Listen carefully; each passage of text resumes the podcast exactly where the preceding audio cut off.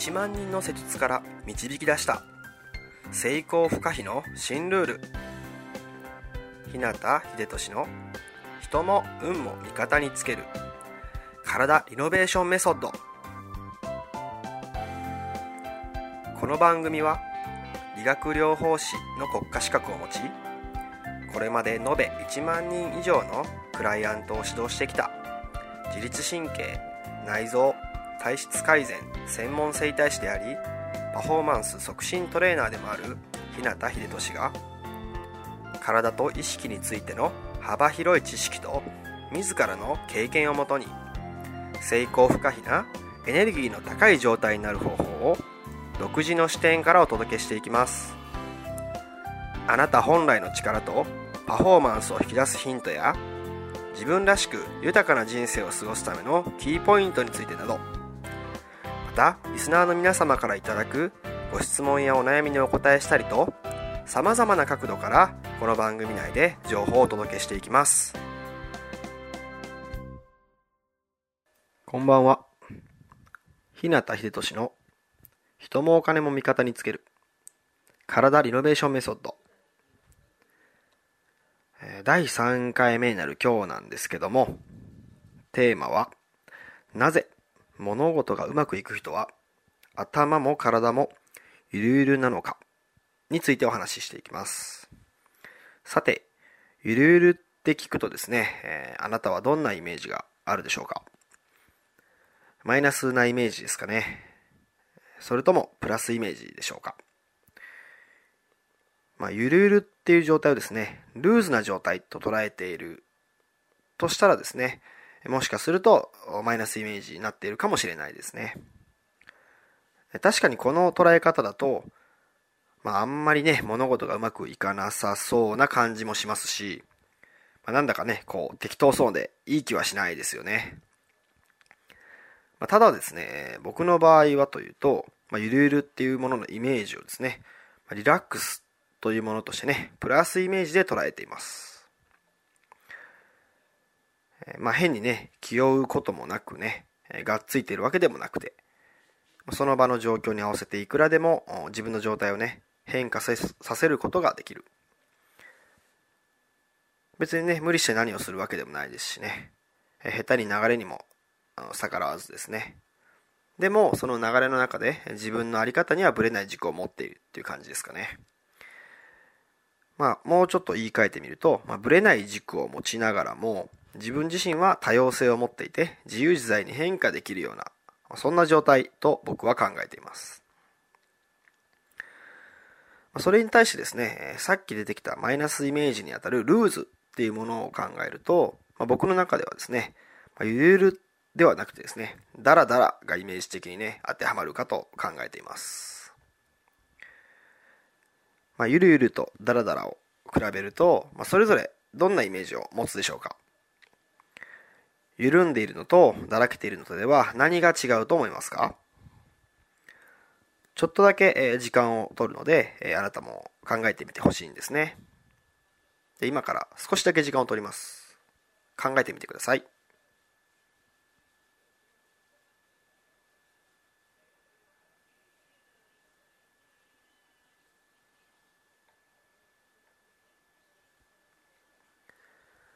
さて、いかがでしょうか？なんか自分なりのね、えー、考えとかイメージとか意見って出てきたでしょうかね？まあ、僕の場合をここで、えー、言ってみるとですね、まあ、ダラダラっていうとですね、なんだかこうだらしなくてだるそうでね、あんまりいい状態には聞こえないなという感じです。で、これをもう少し詳しくね、表現していくと、まあ、その場面場面やね、状況やね、必要性っていうものに、まあ、適応できない脱力状態かなと思っています。つまり人付き合いや仕事など、まあ、ここぞという場面とかね出番であっても、パッと切り替えることができずに、まあ、本来の力を発揮できないそんな状態のことかなと思っています、まあ、それに対してゆるゆるっていうのはですねなんだか流れるようなイメージでですねまあ、まりこう、とらわれずにね、執着や固執もないようなね、そんな自由な状態にね、感じるんですね。でこの状態をもう少し詳しく表現していくと、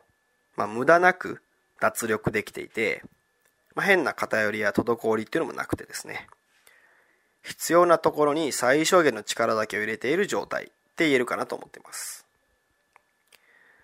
普段はね余計な力を入れず最小限に抑えておいて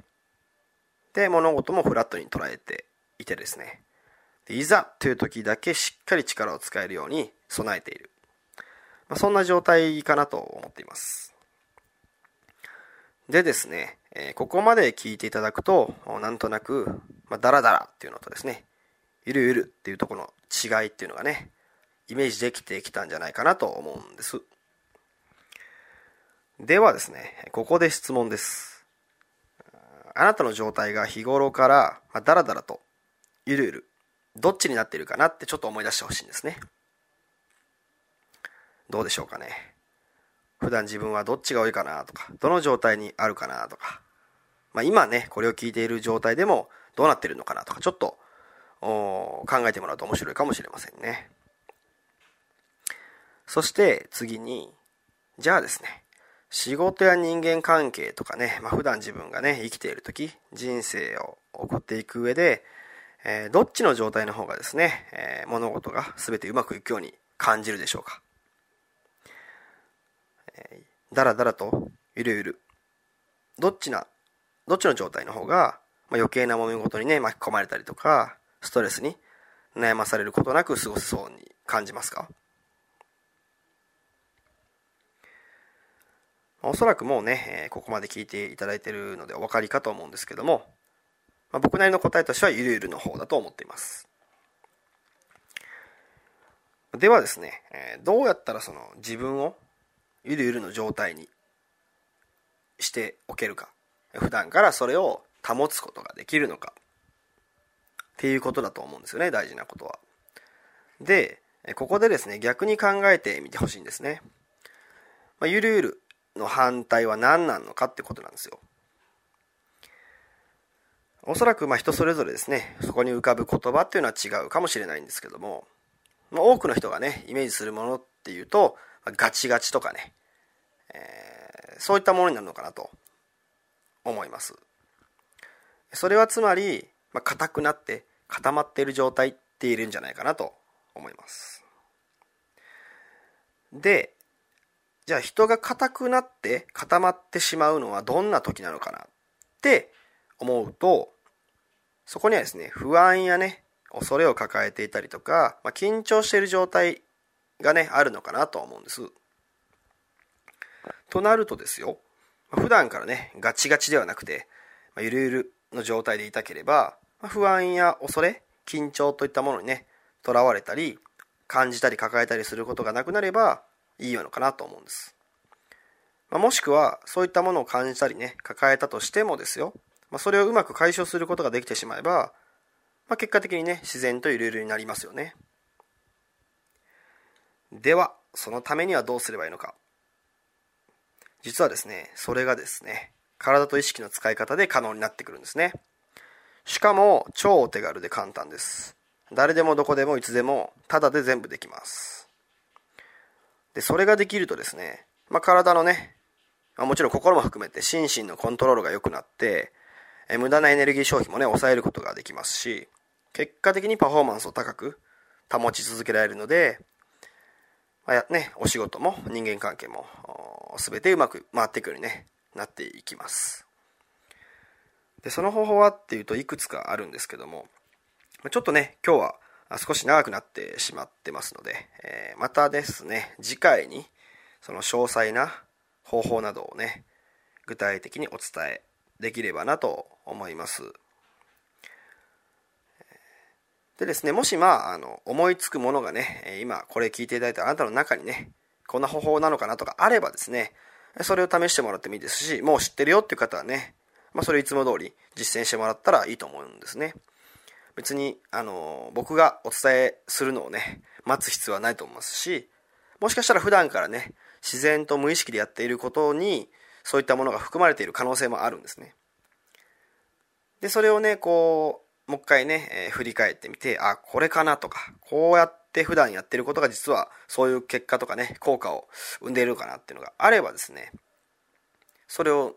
思い出してもらって続けてもらえたらなと思いますしもしなかなか自分ではちょっとわからないとかねどうしたらいいんだろうって思う方はですね、えー、次回お伝えするものをやっていただくといいのかなと思います。ということでですね、え今回はまなぜ物事がうまくいく人は頭も体もゆるゆるなのかということをね、テーマでお話ししていきました。そして、まゆるゆるとね、だらだらの違いなどをね、ちょっとイメージをね、交えて普段思い出してもらいながらお伝えしていきました。この違いをね、踏まえた上で、次回は、そのね、ゆるゆるのね、状態、いい状態を保つための方法をね、お伝えしていきたいと思いますので、えー、ぜひね、次の回を楽しみにしておいていただければなと思います。それでは、今日はこの辺で。あなたの人生を豊かで価値のあるものにしたいなら、体を置き去りにはできません。良くも悪くもあなたの体と意識次第です。また明日もエネルギーの高い一日を過ごしましょう。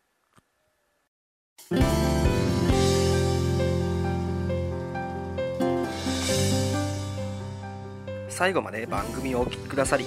ありがとうございました。今日の内容はいかがでしたか？ご意見やご感想ご質問などいつでもお待ちしています。そして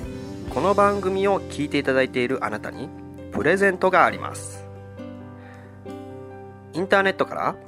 日向秀俊オフィシャルウェブサイトと検索していただくと僕のウェブページオフィシャルサイトが表示されます。サイト内にある登録フォームにお名前とメールアドレスを入力し送信していただくだけで隙間時間であなたの体のコンディションを整え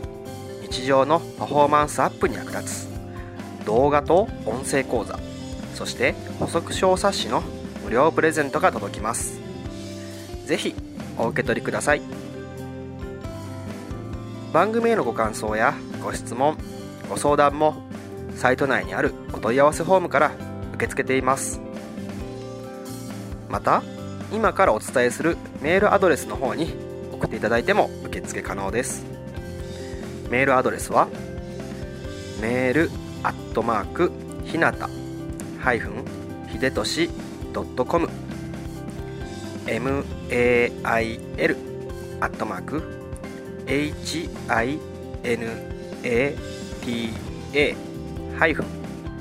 hibetoshi.com になります。あなたからのご感想ご質問ご相談などいつでもお待ちしています。それではまた来週。あなたとお会いできるのを楽しみにしています。